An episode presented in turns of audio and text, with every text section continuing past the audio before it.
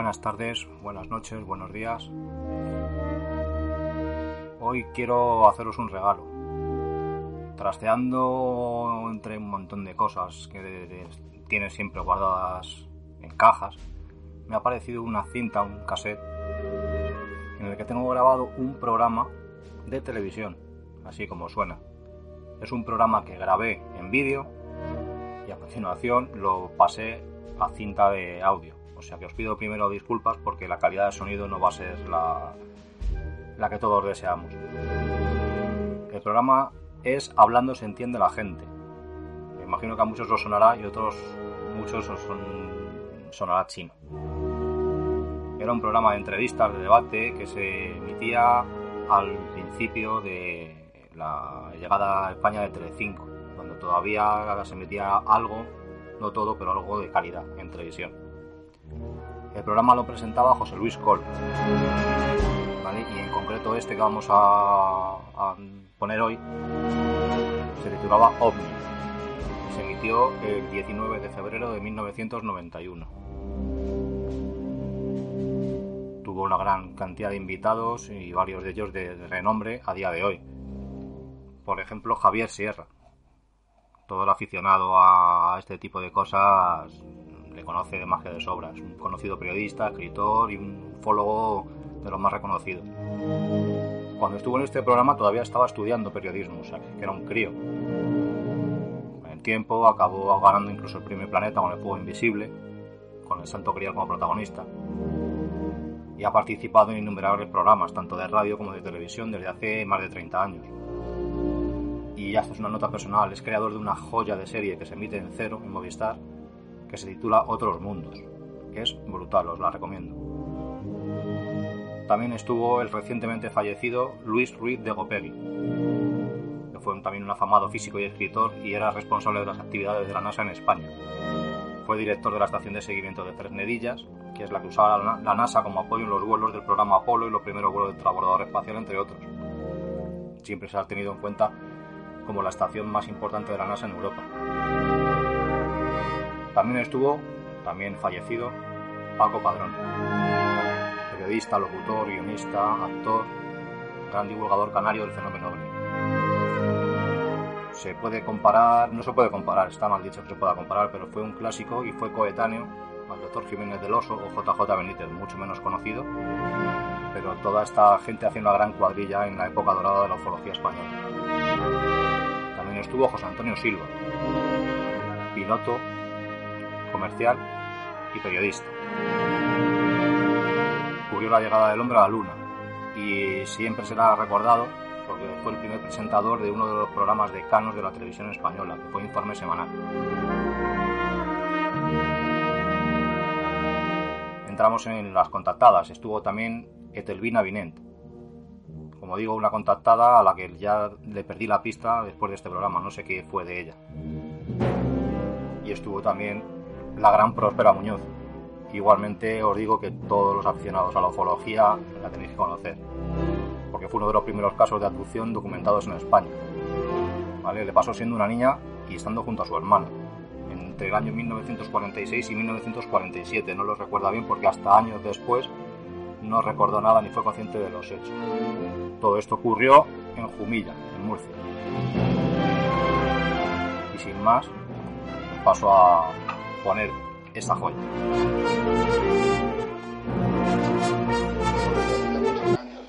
Y veo que no en términos medios. Hay gente que de ninguna manera cree en los ovnis, dice que eso es una mentira, que son fotos trucadas, que es gente que se quiere dar importancia.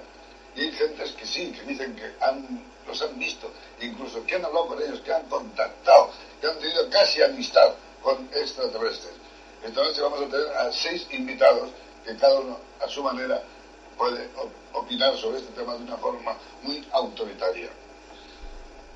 Vamos a llamar en primer lugar a un joven, y digo que es joven porque no es viejo, que es un estudiante de periodismo que pese a su juventud está considerado como uno de los más entendidos en este tema. Él es Javier Sierra.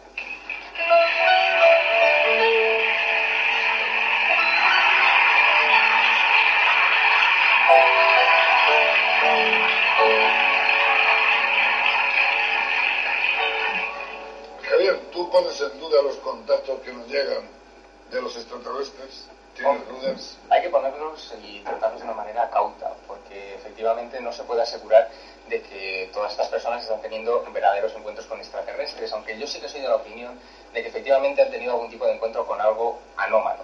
Lo que pasa es que, claro, hablar de que nos están visitando extraterrestres con continuidad y con esa tranquilidad que parece denotar de todas las apariciones de los ovnis es asegurar mucho. Hombre, anoche, sin ir más lejos, aquí mismo tuvimos varios extraterrestres. Tuvimos a Jesús Gil tuvimos a Marita Navarro, muchos amigos extraterrestres. Y sin embargo, en, en una Esos son terrestres extra, no extraterrestres. Bueno, poco más o menos. O sea, como si fueran terrestres. Hace un tiempo, yo recuerdo que hice una entrevista en televisión a nuestro premio Nobel Severo Ochoa y le preguntaron, eh, señor Ochoa, ¿usted cree que hay otros mundos habitados por seres inteligentes? Hizo una pausa y dijo, yo creo que hay muchísimos. Fíjate hasta qué punto es así, que incluso eh, la NASA el año pasado, dentro del proyecto de investigación SETI, de búsqueda de inteligencia extraterrestre, ratificó lo que se llama protocolos de postdetección de vida inteligente extraterrestre, por el cual la NASA eh, ya ponía de una manera definitiva en claro qué es lo que iba a hacer en el mismo momento en que encontrase esa primera señal de radio procedente de, de una inteligencia extraterrestre ponerse en contacto con el secretario general de las Naciones Unidas y otra serie de procedimientos diplomáticos. O sea que están convencidísimos. Javier, después vamos a hablar con más calma de todo esto. Ahora vamos a llamar en segundo lugar a una mujer que es técnica en marketing y que ha tenido varios contactos con extraterrestres. Recibe voces paranormales, a ver si entendemos, paranormales que son como si fueran normales, no que son para anormales, ni son voces paranormales, no, son voces paranormales. Todo seguido, no hay que pararse. Como el pianista, ¿no? Y que le han hecho recomendaciones sobre nuestro futuro. Ella vive en Tenerife con su marido y con sus hijos. Se llama Etelvina Vinent.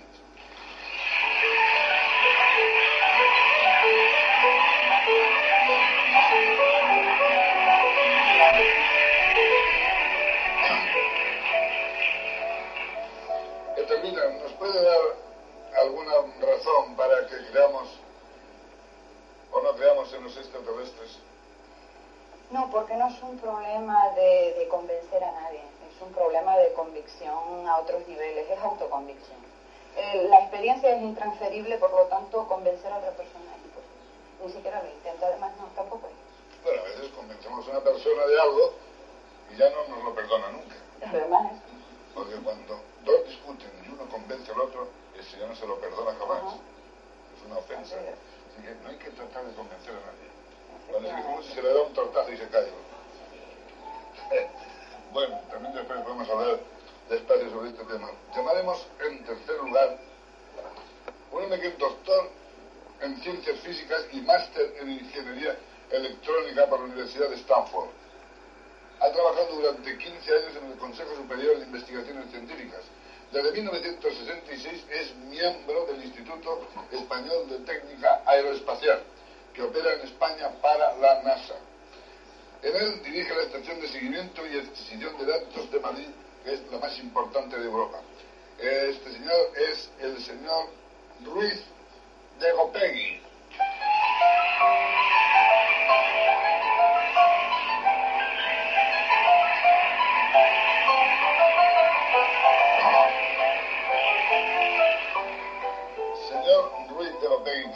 Usted sin duda de la existencia de los ovnis. Mucho. Entonces, ¿cómo califica usted esos extraños objetos que tantas gentes aseguran haber visto? Los califico como objetos extraños, pero no están O sea, no son ovnis, son OE, No, no, objetos no. extraños. Son objetos volantes no identificados, pero no tienen, yo creo que no tienen ninguna relación con los extraterrestres. Bueno, pero después incluso también entre ustedes, porque hay algunos que sí creen y otros que no creen. Yo me- creo que entre ustedes mismos deben discutirlo en algún momento, porque para eso estamos aquí, para ver si nos entendemos, aunque sea hablando. Y vamos a llamar en cuarto lugar a un hombre ya madurito, que es periodista, tuvo un primer contacto con el fenómeno ovni cuando se disponía a precipitarse desde un barranco en su coche. Entonces una potente luz naranja lo invadió y cuando se despertó estaba en la cama.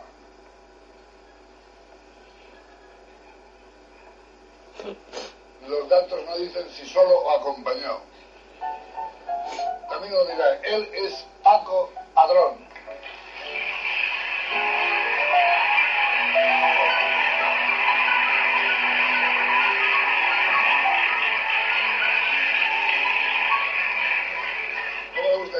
Paco, Francisco, igual, Paco, Paco. Paco, sí, perfecto. Paco. Usted es canario, padrón. Sí. Yo tengo familia canaria que también se llama bien. Bueno, cuéntenos cómo fue su primera experiencia. Bueno, habría que remontarnos al año 1960 que tuve el primer avistamiento en compañía de otra persona eh, tras el teatro Guimarães a las 12 de la noche que se detuvo lo alto de nuestras cabezas un círculo gigantesco, blanco azulado, pero a muy baja altura.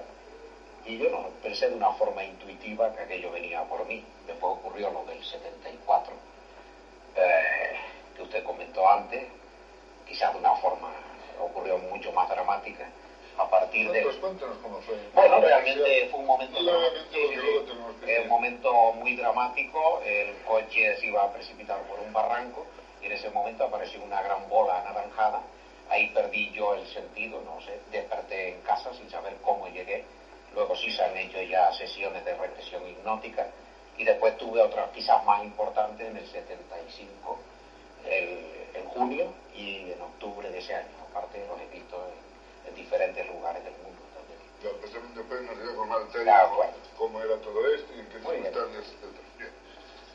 Llamaremos en quinto lugar a un hombre que además fue en sus tiempos fue un presentador, un locutor de televisión. Hoy día es comandante de Air Europa, periodista, y que hace unos años tuvo un avistamiento de un ovni mientras pilotaba un avión de pasajeros. Él es José Antonio Silva.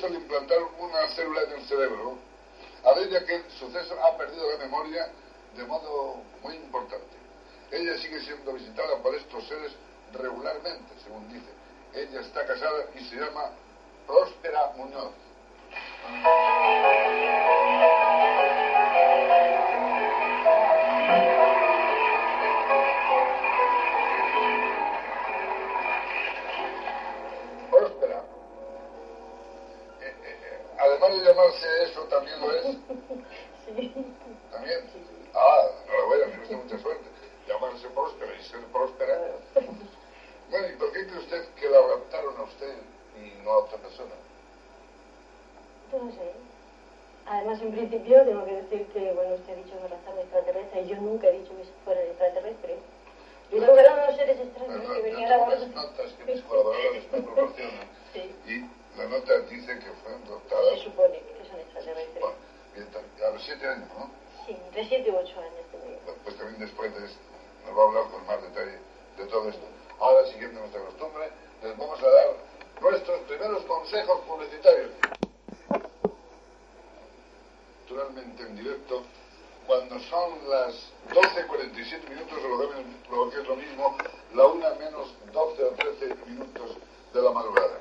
Vamos a ver, Javier, Javier, si vamos a hablar un poco con más mayor tranquilidad. ¿Y qué tanto por ciento hay de, de verdad, de mentira en eh, estas historias que te llegan sobre extraterrestres? Hombre, yo creo que hay que hacer una más, más que dura depuración de la información que llega, porque muchos de esos informes que llegan hasta los investigadores eh, suelen ser mm, dados por confusiones con fenómenos atmosféricos anómalos, con aeronaves que el, que el testigo no es capaz de identificar. Sin embargo, hay un porcentaje de casos que son extraordinarios. Por ejemplo, eh, unos que yo en su momento investigué con bastante intensidad, que es el tema de los pilotos que han visto ovnis, y de estos profesionales del aire que por obligación tienen que distinguir entre lo que es un ovni y lo que no lo es. Por cierto, aquí tenemos uno, después Efectivamente. Él nos podrá ampliar bastante Bien, también antes de seguir adelante, quiero decir a, a nuestros invitados que si en algún momento alguno de ustedes quiere hacer una pregunta a cualquier colega, no tiene más que hacer así con la manita y, y preguntar, intervenir, no se preocupe, tranquilamente, con toda libertad.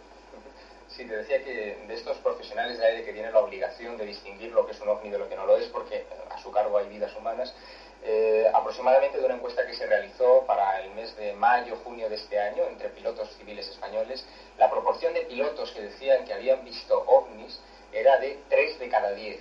Es decir, que hay eh, aproximadamente un 29%, que eran los datos precisos de esta encuesta, de pilotos españoles que reconocían que en algún momento a lo largo de sus vuelos habían visto algún ovni. OVNI entendido, como muy bien decía Luis, como objeto volador no identificado. Sin embargo, hay algunos casos extraordinarios e incluso habíamos traído una, una grabación que es eh, de por sí ya impresionante. Creo que has traído una cinta que tiene más una duración bastante importante.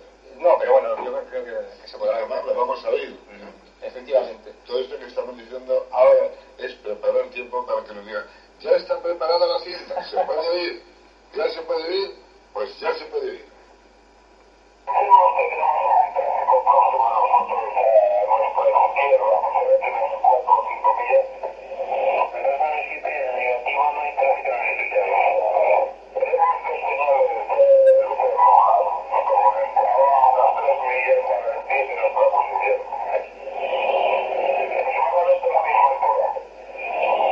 A las 10 de la posición, a las 3 millas a la izquierda de su posición ahora. Los avionistas no tenemos información de ningún tráfico preferente en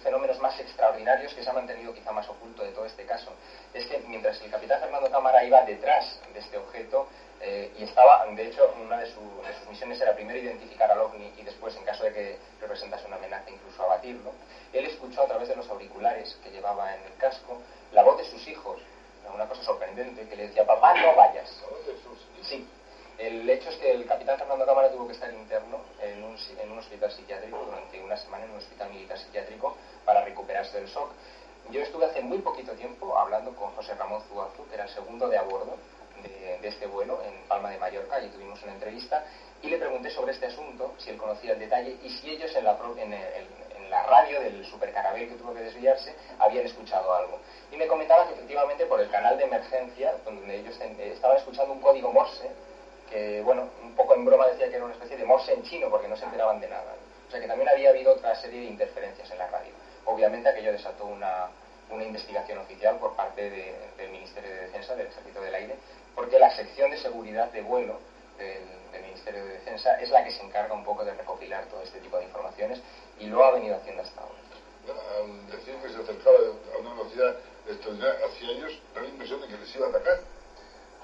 daba la impresión de que se abalanzaba contra ellos como si se tratase de un aparato fuera de control o algo así. El caso es que el radar de aproximación, que es el radar que tenían en Barcelona, donde se Era, controlaba... era- podía ser un un extraterrestre extraviado Bueno, o averiado. Vamos a llamarlo así, si es que consideramos que es un extraterrestre. El caso es que el radar de Barcelona no detectaba aquello en sus pantallas porque es un radar que funciona por códigos informáticos. Sin embargo, sí que lo detectó el radar Pegaso, que es el, el radar militar que controla todo aquel, aquel sector ahí. Y termina. ¿Puede decirnos ahora cómo, cómo fue su experiencia?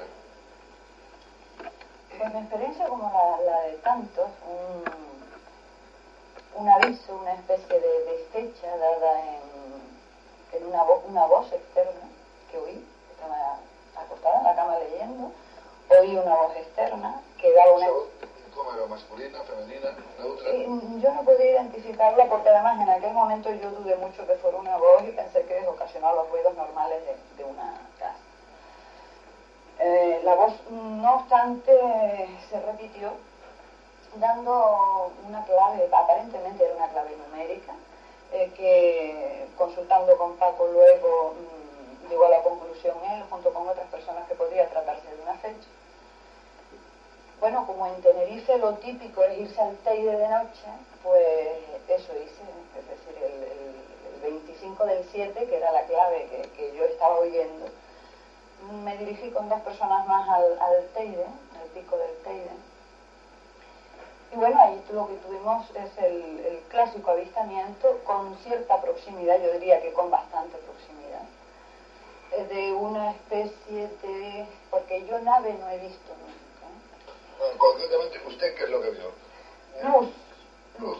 una cúpula de luz. ¿Y esa luz de, de dónde provenía? Mm, Desde luego traía una trayectoria. La luz mm, primero fue un punto en el- la lejanía, se fue aproximando y fue tomando las, las proporciones que, que luego tuvo ¿A cuando qué, se acercó. a qué distancia cree que estuvieron de esa luz? Yo calculo que a unos 400 metros. ¿No se veía una especie de, de vehículo, de, No. de aparato? Yo no vi eso. Nada más que una enorme linterna. No, yo vi medio, podría ser medio sol, mm, mm, una cúpula de luz dorada, eh, con una particularidad mm, que era que la luz estaba viva, pulsaba, latía. La tía pulsaba. Sí, la luz tenía vida. Eso A fue ver, lo eso que sí que me gustaría entenderlo porque a, a priori es bastante bonito. Sí, porque ya decía antes que la experiencia es intransferible y es porque estamos dando con unos fenómenos eh, que no aparentemente no provienen de aquí. Entonces, explicarlo eh, es difícil porque no estamos ni siquiera hablando de la misma coloración de aquí a que estamos acostumbrados. Cuando yo estoy hablando de luz es porque no, no dispongo de otro vocabulario. Pero aquello tenía un, un- un aspecto impresionante lo que se suele llamar algo impactante. Pero, mm, ¿usted cree que querían darle concretamente a usted un mensaje? ¿O que estaban allí por casualidad y coincidieron? ¿O venían buscándolo a usted? Por casualidad, no, no, en cuanto a estos fenómenos, yo particularmente, en mi opinión, estoy convencida que no suceden por casualidad, en absoluto. eh, está todo obedece, digámoslo así, a un plan trazado. También aquí tropezamos siempre con el problema del lenguaje nuestro. Pero no, en absoluto. Hay, yo creo que unos objetivos bien definidos y efectivamente yo oí la voz, aquello coincidió con aquel avistamiento, efectivamente había un y propósito. ¿Usted entendía lo que decía aquella voz? La que oí, Sí. sí, claro, yo oí perfectamente 25-7. No dijo más. Eh, sí, eh, curiosamente, No, como... podía ser la fecha, podía ser la medida. No, no, esto fue todo numérico, 25-7, y como si fuera la rúbrica, la firma, eh, añadieron 33. 33 es 25-7. algo que yo no termino todavía de, de entender, aunque la clave 33 aparentemente se ha repetido en varios sitios. Creo que aquí la persona que realmente entiende esa clave, creo que es Licerio Moreno. Yo, yo de, de- de esta historia de la clave 33 sé muy poco, pero yo la oí efectivamente. Y luego esa fecha, o esa para mí, número 25, 7, 33. Coincidió con ese avistamiento, luego si parecía que no era casualidad. si podían decir 25, 7, 33, ¿por qué no decían, señora, hemos venido para decirle que tal y que cual? Porque hablar en clave con nuestras propias palabras es un poco raro, ¿no? Sí, y a, a- en- Como yo le quiero invitar al cine y le digo 15, 14, 28. Y usted decirle que quiere venir al cine. Ahora, si solo le decir... en- Y, y no deja usted de tener razón porque esa misma idea la tuve yo. Pero claro, nosotros mm, tenemos nuestros propios esquemas mentales, ellos tienen los suyos. Y en esto hay mucho de, de activar el cerebro de cada persona, de que trabaje, de que elabore. Eh, en aquel momento de yo ir aquello, incluso luego dándole vueltas, incluso luego dándole vueltas toda la noche, mm, yo le puedo decir que lo deseché, lo deseché, pero mm, una vez consultado con Paco Padrón, viendo lo extraño del fenómeno, mm, sí decidimos hacer caso a aquella clave. Pero evidentemente con el tiempo me he dado cuenta que forma parte de una sistemática del lenguaje que es, mm, bajo mi punto de vista, el que es- el cerebro funciona, el cerebro humano trabaja. Bueno, usted está convencido de que aquellas, que aquellas voces, de aquellos números pertenecían a un algo extraterrestre. Bueno, es que el término a mí tampoco me aclara nada. Extraterrestre sería cualquier cosa ajena a esto. Yo diría de entidades que no son de esta dimensión, no provienen de esta dimensión. Don Luis Ruiz de Lopegui, usted es bastante escéptico en estas cosas. Sí. ¿Cómo interpretaría usted lo que nos ha dicho Tolina? Hombre, a mí lo que ha dicho me suena más a a una cosa milagrosa, a la Virgen, a, Ya, la Virgen ya la tuvimos aquí hace unos días. a la Virgen, a un santo. O sea, yo creo que un extraterrestre, en efecto, lo primero es que sería dificilísimo que hablara un idioma parecido al nuestro. Pero ¿no? si fuera un- una Virgen o un santo, no diría 3, 15, 18, diría, señores, ¿qué tal? ¿Qué pasa esto? ¿Qué ocurre? ¿Qué les conviene? Bueno, Porque los santos no hablan con números. en, en Fátima pues se han dado mensajes, se han dado cosas. Yo lo que me llama la atención es que por qué hay ese empeño de calificar a todo lo desconocido de extraterrestre. Es como si nosotros dijéramos que todos los crímenes que se cometen al año en España y que no se encuentra el criminal, dijéramos que lo ha hecho un extraterrestre. ¿Y cómo interpreta usted eso que nos ha contado Javier Sierra de ese piloto que hemos visto que ha visto una cosa que no era? Porque los pilotos son expertos en lo suyo. Sí, No son fácilmente confundibles. son expertos, desde luego, si fuera San Cristóbal se hubieran dado cuenta, pero los pilotos pues no están acostumbrados a ver armas secretas, aviones secretos, a lo mejor lo que dice era un avión de Saddam que estaba eh, entrenándose, que estaba preparándose. Yo no, yo no tomo parte, pero lo de a lo mejor, en lo de a lo mejor cabe todo, claro. Exacto, cabe todo. No, eh, obviamente mm, puede que ser que en algunos de estos casos haya naves eh, aeronaves secretas y obviamente eso provoque confusión. Incluso los gobiernos han utilizado el tema OVNI para ocultar maniobras secretas. Pero Saddam Hussein no va a venir a probar un avión en España con el riesgo de que se le caiga y le descubramos el invento. No, que no venga, que no venga, déjalo, déjalo. Bueno, pero hemos dicho Saddam, he dicho Saddam Hussein, pero eh, puede ser un arma secreta que están probando los franceses y que vienen a probarlo a España porque si se cae, pues resulta mejor que no se caiga en otro sitio, ¿no? Pero si sea una secreta francesa es ridículo que la prueben en España. Es decir, Bueno, José Antonio Silva nos está pidiendo la palabra, pero nos está pidiendo exactamente en el momento en el que le vamos a dar otro de nuestros consejos publicitarios. No se me marchen porque les persigo. Otra vez con ustedes a la 1 y 5 en punto de la madrugada. Nos quedamos en un momento en que José Antonio Silva parece ser que quería decir algo. Yo solamente quiero decir que no es muy normal que se prueben armas secretas con las luces rojas encendidas. O el arma secreta o el arma no está para darse paseos por el espacio. Yo, como piloto, no creo lo que yo vea, porque si no la aviación sería muy insegura.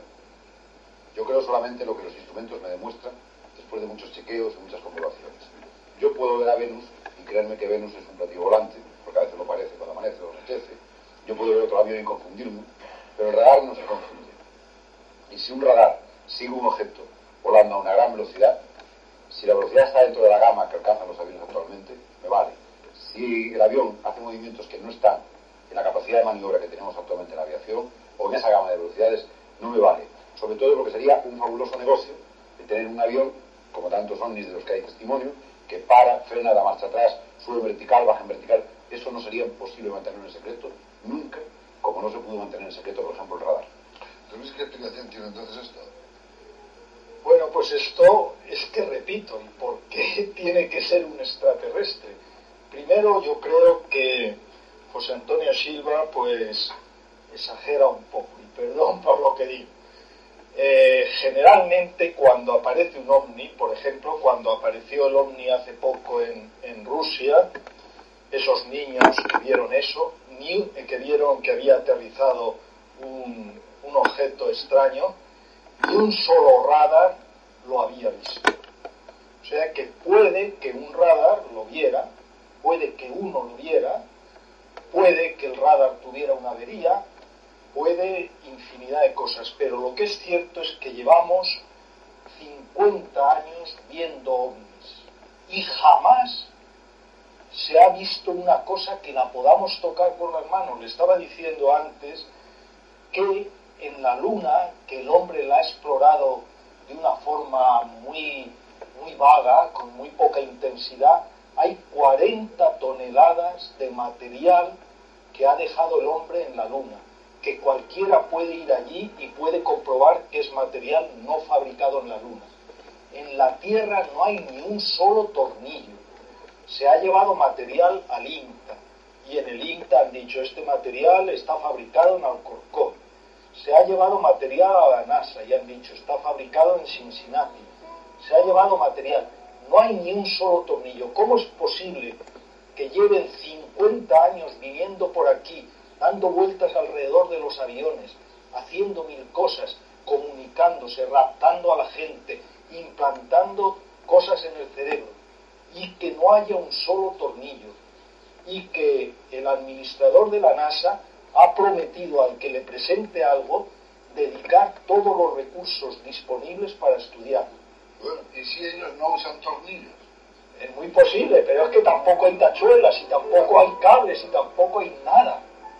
Javier, ¿y qué explicación puede tener eso? Sin embargo, sí que los ovnis dejan huellas, es decir, hay un- a lo largo de todos estos 50 años que tú mencionas de la, de la historia del fenómeno ovni, ha habido suficientes eh, pruebas constatables de aterrizajes de objetos de extraordinario peso, con evidencias de radiactividad en la zona, desapariciones incluso, ¿cómo que ni una? Ni una. No, Contrastable contrastable muchas. Es decir, No. nos estamos enfrentando que- a pruebas físicas el que- irreales. El que hay una cosa de suficiente peso es una grúa que pesa mucho.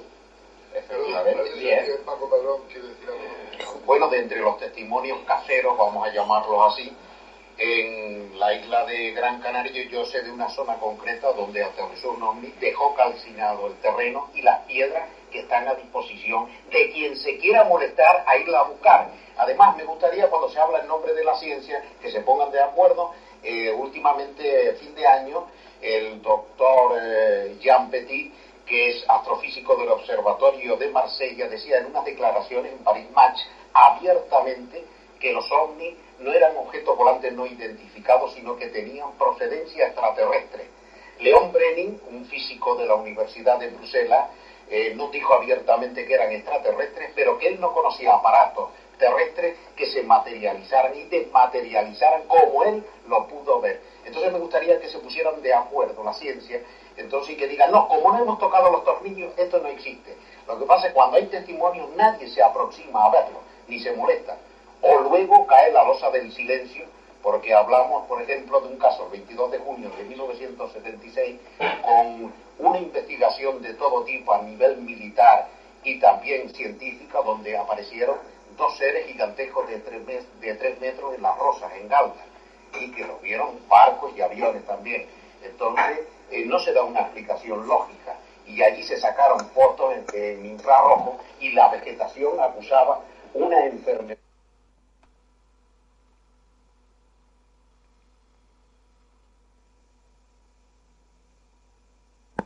Y acusaba una enfermedad producto del aterrizaje de esa nave. O sea que hay testimonios, estoy citando ejemplos caseros. Ahora es más cómodo decir, no hay un tornillo. Y si realmente, tú bien lo has dicho, y si no lleva un tornillo. No, no, yo pensaba en serio, porque los tornillos nos dejamos los españoles, los ingleses, porque lo hacemos mal. Pero si ellos lo hacen perfectamente, no se deja nada. Pero sí se han dejado huellas, ¿no? Efectivamente, y además, yo quisiera añadir a lo que ha dicho Paco, que la ciencia no solamente se basa en tornillos que puedan dejar o en rastros, hay fenómenos que no son repetibles y que también no son, objeto de investigación de la, ciencia. ¿Por qué los ovnis no pueden ser objeto de investigación de la ciencia? Digamos en un conjunto, aunque a pesar de que hay muchos científicos, y por ejemplo, me lo has puesto fenomenal, Paco, Jean-Pierre Petit, que ha mencionado, este hombre además es el, centro, el director del, CNRS francés, de las del Centro Nacional de Investigaciones Científicas de Francia, y este hombre, eh, una de las puntualizaciones que había hecho al respecto de lo que comentábamos un poco al principio del programa del proyecto SETI, de búsqueda de inteligencia extraterrestre, que esos 100 millones de dólares que se han destinado, que se aprobaron en febrero del año pasado para la investigación de vida inteligente extraterrestre, se hubieran dedicado a la investigación exhaustiva del fenómeno OVNI, quizá hubiéramos descubierto de que efectivamente hemos sido en alguna ocasión, no digo continuamente, visitados por inteligencias extraterrestres. Lo cual supondría, claro, un, un cambio de la historia radical, pero empleemos los medios, es decir, no nos cerremos de banda a ellos. La ciencia está empleando muchos medios intentando comunicarse con extraterrestres. Y la ciencia, y yo admito lo que ha dicho Paco, Paco, porque la ciencia es enormemente liberal y cada uno puede decir lo que quiera. ¿Eh? Y no es dictatorial, no se le corta la cabeza a uno porque no diga una cosa. Pero cuando la ciencia dedica la mayoría del dinero que puede dedicar a investigación de extraterrestres solamente en el capítulo de comunicaciones, es porque la mayoría de los científicos están convencidos de que es la única forma de comunicarse con ellos. La mayoría no solo de los científicos, de los gobiernos, que son los que dan el dinero. Y cuando los gobiernos no dan el dinero para investigar el fenómeno ovni, es porque lo han investigado durante 30 años. Y lo declaran materia reservada o No. algo secreto. Sí, No. en España está. No, Sí. no, Sí. eh, no es materia reservada. Se, Un poco del que narra. El 9 de marzo de se, 1976. se teme, se teme que sean eh, armas extrañas. Y mientras se teme que sean armas extrañas, se, se tiene en secreto. En el momento que se comprueba que no son armas extrañas, pues se pone, se publica. Y todas las investigaciones hechas en América están publicadas, todas las investigaciones hechas en Rusia. Y en España no se publica porque tenemos menos dinero y no lo publicamos, pero están a disposición. Lo que pasa que en los primeros momentos, cuando se ve un fenómeno extraño, pues se, se hace materia reservada para ver lo que es, porque si es un arma de los marroquíes o de los portugueses o de los de Andorra, pues hay que andarse con cuidado. Y hay que... Don Luis, yo, yo, yo, yo soy un moderador, yo no tomo parte, yo no opino, pero hay cosas que me tientan porque eh, he leído. Es evidente que los terrestres hemos llegado a la Luna. No puede ser que haya otras civilizaciones aún más adelantadas que la nuestra y que si nosotros hemos llegado a la Luna, ellos puedan venir a la Tierra. Sí, sí, eso es posible. Es muy poco probable, pero es posible. Pero si hubieran venido los hubiéramos visto, porque los lunáticos nos han visto a nosotros. Perdón, es que muchos aseguran haberlos visto. Hay un matrimonio en Alicante, lo leí hace poco, que dice que habían estado con ellos y les había cambiado su vida. No, pero, pero vamos, a, vamos a hablar un poco en serio. Vivimos en una época en que los medios de, los medios de comunicación son enormemente agresivos. ¿Cómo los medios de comunicación se van a dejar el acontecimiento más importante de la historia de la humanidad? Que vayan unos extraterrestres a Alicante y resulta que los medios de comunicación están en la playa y no los ven. No, es que Eso no que es lo vio el matrimonio, no los medios. Exacto. Los medios de comunicación no perdonan, persiguen a todo el mundo. Hace poco nos hemos enterado lo que pasó el 24F o el, 23. el 23 Por un día. Ah. Por un día he fallado. ¿eh? Entonces los medios de comunicación van descubriendo las cosas, están todo el día trabajando, están todo el día. ¿Cómo se van a dejar pasar? Pero, don Luis, son miles y miles y cientos los periódicos que en el mundo hablan de los ovnis como un hecho real. Sí, y son cientos y cientos los periódicos que hablaban antes de las brujas. Ahora están de moda los ovnis, antes estaban las brujas. Ah, y las hay. y las hay, usted. y las hay. Y eso no quiere decir nada. Y son cientos y cientos. Todos los periódicos hablan del horóscopo. Que sí, brujas, ¿qué poco va usted al corte inglés? Aquí, nuestro niño José Antonio, también quiere decir algo. Que Yo es que lo que no quiero es discutir con Luis porque es una autoridad. No, no vamos a Pero ver. Aquí venimos a conversar, nunca A conversar, eso. Vamos a ver, la ciencia no cree en los espíritus, ¿cierto? No cree en los espíritus. Hasta hace 1900 años, 1991 años, menos 30 años, 1960 y tantos, había unos espíritus que todo el mundo veía en todas las religiones llamados ángeles. Es decir, cuando resucita Lázaro, las mujeres llegan al pueblo y dicen, hemos visto a Lázaro. Y los del pueblo, no, será su ángel. Cada mensaje que había, entraba un ángel y lo decía. Pero en nuestra religión, en la religión maometana, supongo que la budista que no la conozco, y en todas las religiones. O sea, había entes que se trasladaban sin las limitaciones de la materia y que eran espíritus. La ciencia lo puede negar, pero lo que no se puede es pretender de que eso no haya ocurrido nunca, sobre todo cuando después de un episodio como es el del Golgota, nunca más haya comunicación del hombre con esos, digamos, enviados de su Dios como la creencia. Siempre, yo soy gallego, por lo tanto, toda la ruta hacia mi casa, los gallegos somos los únicos que tenemos en las estrellas, marcado camino a casa por la Vía Láctea. Entonces, en toda la ruta hay cantidad de misterios, hay cantidad de leyendas. Donde hubo una leyenda, hay un santo que por casualidad ocupa el lugar de la leyenda. Es decir, San Cipriano está donde alguien decía que había una piedra milagrosa. Eh, San Andrés está donde alguien eh, curaba exorcismos. Todo se ha cambiado para que tú, sin perder la fe, te cambien la fe. Don Luis, en la Biblia viene un pasaje en el que el mar se separa para que entre un ejército. ¿Usted lo cree eso? Yo sí lo creo. Ah, eso sí, y los ovnis no. No, es que... Pues yo, entre un ovni y lo del mar, yo no pasaría por ahí, por el mar.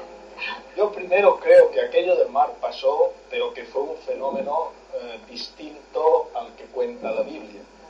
O sea, Algo distinto debía ser. algo distinto debía ser.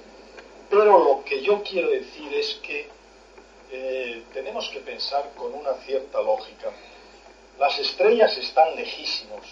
Eh, cuesta muchísimo descubrir. Nosotros llevamos 15 años, digo la humanidad, intentando comunicarnos con alguna estrella.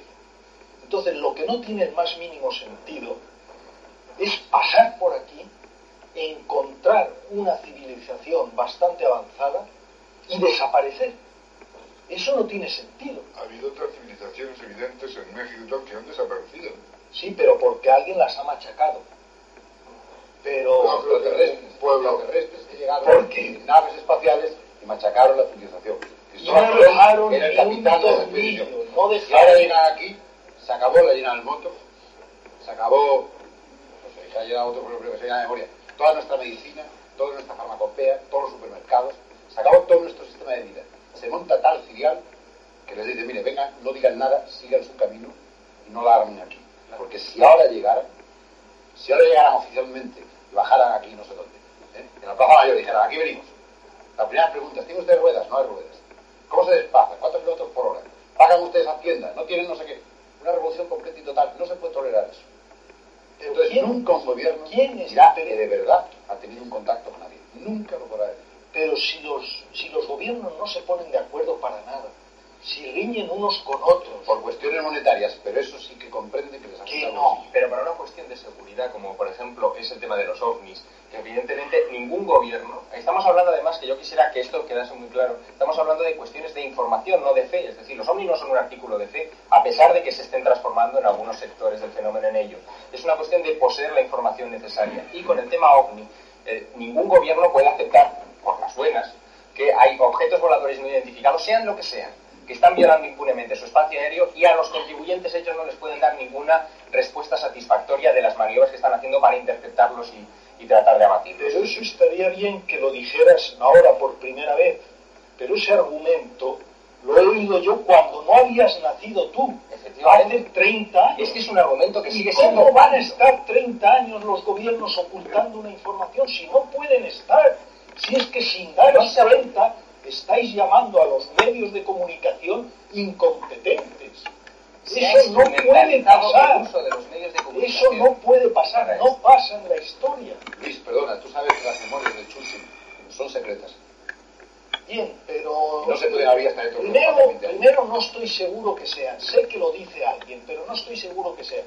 Pero segundo, si son secretas, es porque habrá algún grupo de presión, como con lo de Kennedy, que esté interesado en que eso no salga a la luz. Esto es el tema. Pero que no salga a la luz que han venido unos ovnis, han aterrizado en Tenerife y han calcinado unas piedras, eso no, no pasa nada. Eso puede salir a la luz. Lo que pasa es que esas piedras da la casualidad que están calcinadas, que no están, que calcinadas es por un fenómeno terrestre, pero no están imbuidas, vaya, cubiertas de, de una materia química que no conozcamos en la Tierra. No, pero es que no se ha estudiado esa piedra. Incluso el campesino y la familia, lo que vio, y unos seres también gigantescos, o sea, también se lo inventaron, ¿no? O sea, eh, Sí, todos, todos soñamos. No, perdón. Yo- yo yo, mis experiencias que fueron fotografiadas y con seis testigos y dos coches más que se aproximaron y que fueron filmadas y fotografiadas, también mi mente inventó eso. Hace, hace unos 10 años Yo vino- inventaría jamón o Ah, dinero. hace 10 años vino Armstrong a Madrid. Mm. Estuvo hablando por televisión española y un periodista dijo algo parecido. Y Armstrong le dijo, pues es usted tonto de nacimiento. ¿Por qué? Pues porque si tiene usted unas fotografías de unos seres extraterrestres, tiene No, yo usted te extraterrestre, no. bueno, de unas cosas de esas que se puedan confundir con extraterrestres, tiene usted el reportaje periodístico más interesante de la época actual. Mire, yo de ciencia no puedo opinar, pero de periodismo sí. Entonces le digo, entregue esa fotografía y le dicen que es un fraude. Porque hay fotografías maravillosas, extraordinarias a nivel mundial de ovnis, y lo que dicen que son fraudes. Sin Sí, siquiera pero molestarse. Si dicen que son fraudes, ¿Qué será fraude? que son fraudes. Bueno, Claro, y si dice si usted que no tienen tornillo, no tienen tornillo, también es la verdad. Si son fraudes o no O sea son que fraudes, los demás somos tontos, los que tenemos ese testimonio, sí, sí. Nada, concedida, concedida. Si son fraudes, no. Es porque les quiero dar otro de nuestros consejos publicitarios. Y ya saben que si ustedes se marchan, yo les voy a perseguir. La una y 23 minutos exactamente. Por favor, señora, ¿quiere usted callarse ya de una vez? Sí, sí. De acuerdo.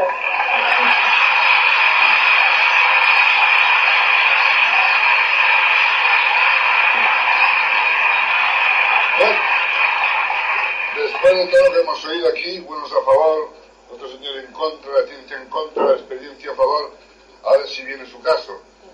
Vamos a ver, usted a los siete años fue raptada, según dicen, por extraterrestres. Cuéntenos cómo es aquella experiencia. Eh, un día del año 46 o 47 más o menos, estando en un pueblo de Murcia, en Jumilla, a unos 13 kilómetros del pueblo, pues estando con una hermana, vimos venir lo que calificamos de un coche extraño, que no venía a ras de tierra, o sea, venía a ras de tierra, pero no apoyándose en tierra, venía volando. O sea, venía... un A ras coche, de unos Pero levantado. medio metro, venía volando. O sea, para no gastar ruedas. Para no, se me- no sé, no se lo pregunté. El caso es que ahí entraron en conversación con mi hermana y conmigo. Bajaron dos personas de allí un tanto extrañas, entraron en conversación con nosotras. nos dijeron... Perdón, ¿en qué idioma? Ah, no lo sé. Bueno, si Yo en- solamente hablaba castellano como ahora. Su hermana entró en conversación con él. Entramos las dos en conversación con ellos, natural. ¿en qué idioma? No, esto es algo que no recuerdo perfectamente. No sé si era un lenguaje verbal o era mental o algo así, pero el caso es que nosotros nos entendíamos. Pero, ¿ustedes vieron figuras humanas o Sí. humanoides? Mm, No sé cómo llamarles, eran normales, lo ¿Cómo único que tenían el cráneo mucho más voluminoso de lo normal. O sea, ¿eran normales o como yo? Como usted más o menos. Tenía unos 50 como máximo de Ah, alto. no, bueno, unos 50 yo tampoco tengo, ¿no? Como entre 1,40 y 1,50 de alto. Ah, El entonces, cráneo- mucho más pequeños que yo. Vamos, y no, no hablaban, no, no tenían No, boca, yo ojos. tengo en cuenta que tenía entre 6 o 7 años y no os llego a recordar estos detalles tan a esa edad ya se, se tienen muchos recuerdos. Yo, Sí, sí, sí. yo tengo recuerdos de cuando tenía 4 años y 3 años. Ujú. Y tampoco hace tanto de esto. El caso es que nos entendimos perfectamente. Bien, y en aquella conversación, ¿qué les dijeron? A ustedes. Y cosas bastante, bastante extrañas. ¿Se pueden Entre- contar? No porque son larguísimas, estaríamos aquí una hora. Bueno, El caso que, lo, a- bueno, sí, síntesis venían a decir que querían hacer un experimento con nosotras. Eligieron entre mi hermana y yo y me eligieron a mí. Y vinieron un par de noches después, a medianoche, y me llevaron entonces a otro, ¿A dónde vinieron después? a casa, a la misma casa. Pasaron, abrieron la puerta y entraron en su casa. Llamaron.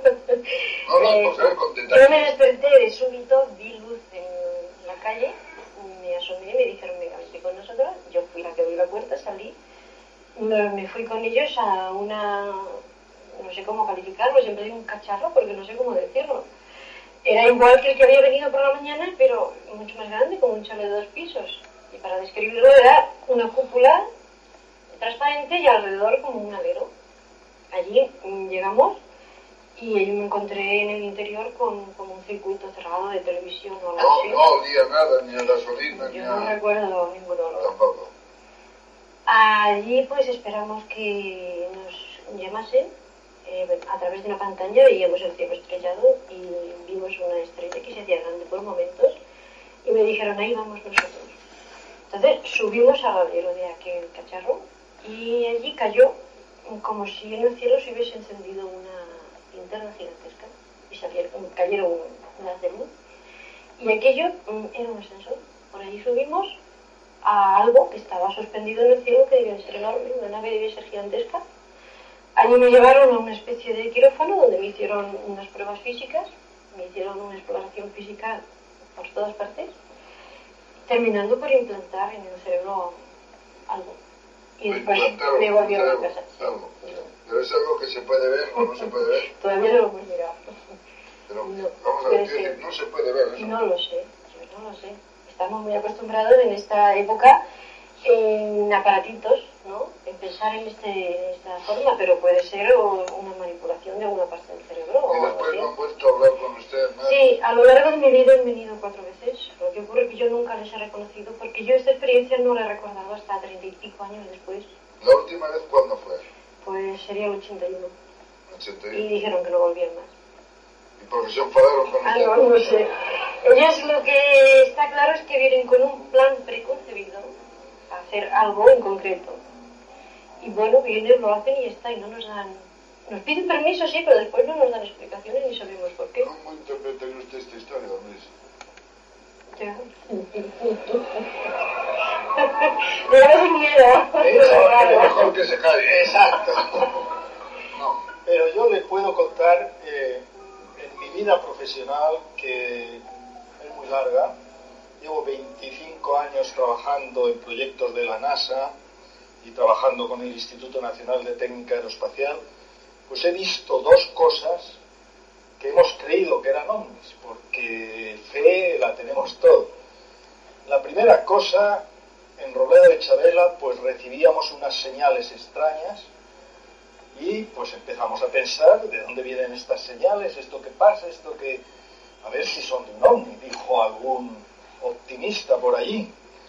Eh, llamamos a la NASA, preguntamos, no nos dijeron de dónde salían esas señales, volvimos a insistir, no nos lo decían. Ya por fin hablamos con una autoridad superior a nosotros, esa autoridad llamó y le dijeron, dile a los pelmas esos de Madrid que se callen, que es un satélite espía. Ese fue el primer vi. ¿eh? Sí, Era pero un satélite te- espía. tengo entendido que cuando los astronautas americanos fueron a la Luna, creo que se oyó allí en, en Estados Unidos, en, ¿cómo se llama el sitio este? En Houston, una voz que decía un astronauta a otro, ya están ahí otra vez, y dieron orden de que se marcharan todos los periodistas. Eso es una, una novela que ha escrito el amigo Juan Antonio Silva. Estábamos eh, un magnífico compañero de Barcelona, eh, Ferrer, me acuerdo. y yo. Estaba conmigo un comandante de Aviaco, se llama Manolo Blanco, que se ha educado en Estados Unidos, de manera que en aquel momento era, mm, hablaba mejor español, eh, inglés que español, y toda su carrera de piloto lo hizo en Estados Unidos. Entonces estábamos los tres allí y el relato era más o menos un momento está ahí otra vez o está ahí otra vez eh, puedes verlo o no pero voy a acercarme con la cámara bueno espera un momento que tengo cuidado en fin algo había en ese agujero y en ese momento nosotros recibimos orden de abandonar la sala Pero no es una novela, es una no, novela. Yo Ahora, a lo mejor a lo mejor yo estaba se en nos dijo que abandonamos la sala por razones tácticas por razones de lo que sea Yo estaba en Fresnedillas, me acuerdo de eso. Y además, Juan Antonio, aunque soy más viejo que tú, no mucho más tengo mejor memoria. Se dice menos joven. Menos joven. La primera vez que lo contaste no era así, era un poco distinto. La segunda vez que te oí por la televisión ya empezó a parecerse así, pero te lo voy a recordar cómo fue. Los, astronautas no vieron nada, porque si hubieran visto algo, si hubiera vuelto a la Luna. El fracaso de la NASA fue ir a la Luna y no traer nada de la Luna. Si llegan a ver solo una rata, hubieran vuelto de cabeza, porque era interesantísimo. No se ha vuelto a la Luna y no se va a volver en los próximos 10 o 15 años porque no encontraron nada. Pero lo otro, no te acuerdas tú porque te lo conté yo. En efecto, estaban allí varios periodistas. Y de pronto eh, teníamos una sala de prensa y por la sala de prensa se oían las conversaciones de los astronautas. Y de pronto cortamos las conversaciones de los astronautas. Y yo bajé y hablé con José Antonio Silva y con todos y les dije el motivo por el que se cortaban las conversaciones. Lo que pasa es que mi querido amigo se la olvidado. El motivo era que un astronauta tenía, perdón, tenía colitis. Ah, Y se lo quería contar al médico y no quería que se enterara el mundo entero de los problemas digestivos que tenía el señor. Y dijo, oye, por favor, quitar el... Esto no es para... no lo sé pero imagino que una colitis en gravedad cero y Es mucho peor que en gravedad. del traje puede ser las cataratas del Niágara corregidas y aumentadas, ¿sí? Hasta desniagarizarse el propio astronauta. Pues eso es lo que le pasaba. Entonces, yo sé que mi amigo Luis, hay cosas que tiene que decirlas, porque Luis es un alto cargo de la NASA. Yo no espero que Luis me vaya a decir otra cosa. Bueno, Luis, pero esta señora que evidentemente tiene un aspecto de una señora muy normal, muy sensata, muy ponderada, muy tranquila, ha, ha dado detalles evidentes, está en un sitio, ha subido unas escaleras, se ha tumbado en uno de esos, le han hecho una cosa en el cerebro. No sé si le habrán invitado a merendar, pero, pero todo lo que ha dicho va- Bien, eh, la gente puede decir lo que, lo que quiera. Yo también muchas veces digo que me va a tocar la lotería y luego no me toca. es que yo lo he dicho cuatro veces. Yo lo he dicho todo- todos los años en Navidad digo que me va a tocar. Ah, Y, y con todos los años que tengo, fíjate las Navidades que han pasado. Yo no tomo parte, pero sin embargo... no es un argumento, ¿eh? No es un argumento. A mí de verdad lo No, que pero me- ¿por qué no vamos a ver el, implante que Discúlpeme un segundo. Eh, lo que a mí me cuesta entender es cómo siendo un, teniendo, suponiendo, que las personas que se dedican a los temas científicos deberían tener una capacidad de abstracción grande, de la que yo carezco. Yo soy capaz, de saber que yo me muevo dentro de un eje tridimensional, con un cerebro tridimensional, con un lenguaje tridimensional, pero soy capaz de captar que más allá de estas tres dimensiones hay una forma de existencia, incluso de manifestación de la materia diferente, que no obedecen, no tienen por qué obedecer a las propias leyes nuestras. ¿Eso qué tiene que ver con los Quizás porque usted eh, desde hace mucho tiempo se está basando, o al menos yo pienso que lo está haciendo, como si el hombre fuera la medida de todas las cosas. Y no lo es. Es que esto es lo grande, no somos la medida de todas las cosas. Ni con nosotros empieza y acaba lo que es el universo. Mm, Pero si no estamos hablando de eso. Sí, sí, sí, perdóneme, No, que no, naturalmente. No, pero el momento- estamos hablando de ovnis.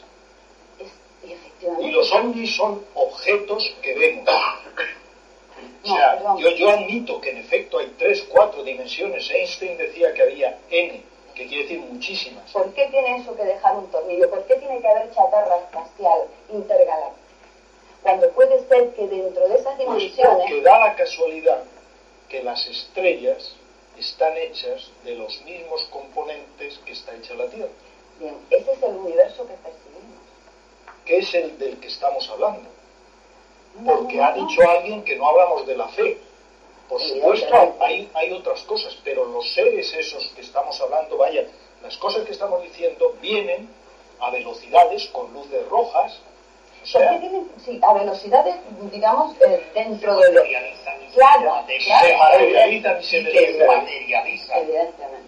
¿eh? Claro, Esto presente claro. también. Claro. ¿eh? Yo no he visto a No, pero lo ninguno- admite otro científico, el señor León Drenin y otro grupo. O sea, a usted le falta información. El que no lo haya usted visto no quiere decir que no exista. O incluso astrólogos notables como el propio O sea, por favor. el descubridor, el descubridor de Plutón también pudo ver un, un ovni que él describió como de una forma discoidal. No, pero, pero por y Dios. fueron fotografiados incluso. Pero eh, él vio una cosa rara y yo veo muchas cosas raras. ¿eh? Pero eso no quiere decir nada. El Pero por favor, por ejemplo, en 1800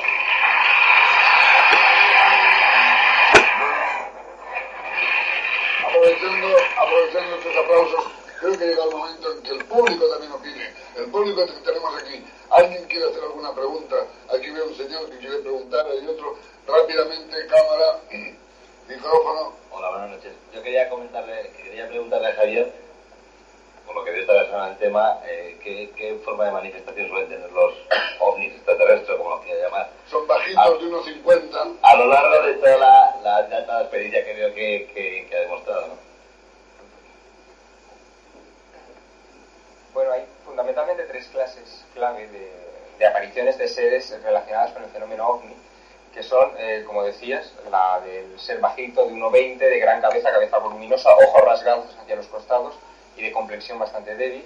La del ser alto, eh, de proporciones desmesuradas, cabeza incluso más bien pequeña, dos metros y medio, tres metros, eh, hacia los dos metros y medio, tres metros.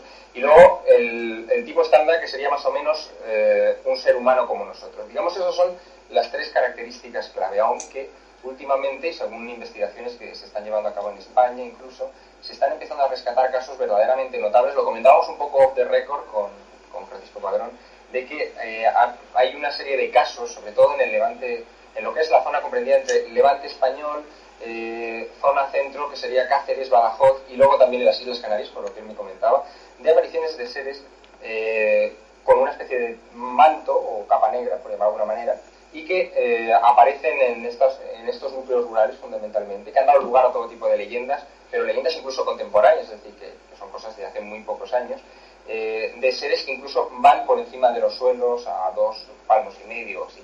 Y son bastante los relatos de testigos que no se conocen entre sí y cuyas características al describir este tipo de entidades son muy coherentes, lo que hace sospechar de que realmente Javier, existe algo. concretando, porque queremos aprovechar algunas. eh, ¿Quién más que- quería preguntar? Ah, Hola, buenas noches. Quería preguntarle a la señora que ha visto un, un platillo, un ovni, como lo quieras llamar. Eh, cuando entró en ese platillo, eh, ¿qué objetos vio? ¿Vio objetos que se ven cotidianamente o objetos raros o que la operaron, un, vio un bisturí o cualquier cosa? ¿Alguna foto de Sofía Loren? ¡Qué cosa rara! Bueno, mm, parece ser que había bastante cosas extrañas, por lo tanto yo no las puedo describir. Lo que sí recuerdo es, como he dicho, un circuito cerrado de televisión, cosa que yo no había visto en entonces nunca. Y unos aparatos donde también vi unas imágenes bastante extrañas que tampoco las puedo describir. Y bueno, mm, más o menos como un quirófano normal. Me supongo que habría muchas más cosas, pero yo lo que mejor recuerdo son las emociones que sentí, más que lo que pude ver. Además iban acompañados de un par de, de digamos, seres, algo así, una especie de robot, que ellos me confirmaron que eran muñecos. Y aquí tengo la- Nos queda tiempo, perdón, so- solamente para dos preguntas más. Yo quería preguntarle a Javier, ya hablando de extraterrestres, según creo también exi- existen intraterrestres, o sea, en el interior de la Tierra. Algo relacionado con ello oído. Bueno, esa es otra de las hipótesis que se han estado barajando. Yo más bien tiendo a pensar de que quizá eh, el fondo de los océanos eh, sea un buen lugar para esconderse, o incluso algunas grandes cavidades que existen en la corteza terrestre, pero hablar de intraterrestres es tan aventurado quizá o más que asegurar que existen los extraterrestres. Se puede admitir como una hipótesis de trabajo, pero, pero poco más. Última pregunta. Rápida. Última pregunta rápida. Hola, buenas noches. Yo quería preguntar el tema este de las Bermudas, el famoso triángulo, ese que evitan las compañías comerciales marítimas y aéreas. ¿Qué es lo que puede haber ahí, técnicamente? que el piloto, que yo sepa, ninguna compañía aérea evita el triángulo de las Bermudas. Tiene razón, tiene Eso razón. es una novela. Lo que ocurre es que probablemente en aviones muy antiguos es una zona muy cambiante de meteorología, se producen ciclones repentinos o pequeñas tomas de agua de gran violencia instantánea, puede haber desviaciones magnéticas que antes a aviones que iban con brújula y poco más les afectaban, pero ahora no se evita esa zona. Bueno, hemos llegado al final de nuestro programa y tenemos aquí, hemos tenido a un joven estudioso del tema de los ovnis. Él cree en ellos, los estudia, comprueba, constata, lee, etcétera, y sigue creyendo que los ovnis son un hecho. Aquí tenemos otra mujer que está convencida, que ha constatado, que los ha visto, los ha presentido, o tiene el presentimiento, la presunción de que hay otras medidas que no tienen nada que ver con las que conocemos en la Tierra. Aquí tenemos a un científico, un estudioso del tema que es un escéptico. Él tendrá sus razones, naturalmente, y nadie las debe ni puede discutir. Tenemos aquí a nuestro amigo Paco Padrón, que también ha tenido, parece, unas experiencias vitales que que no comenta de lo contrario.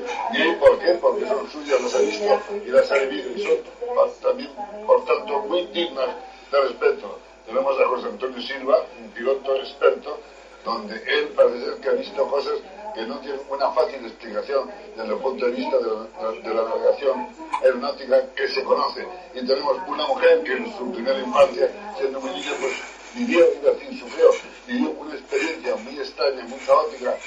Parece ser que fue aquello, quien no sabe, no lo podemos saber, pero ella está convencida que fue así y además lo vivió. Bueno, ya solo me queda despedirme. Hasta aquí ha llegado. Lo Primero pedir disculpas por el son, la calidad del sonido. Evidentemente es una grabación antigua. Y pedir disculpas porque tampoco está completa. Pero aún así, con eso y con todo, espero que lo disfrutéis. Hasta la próxima.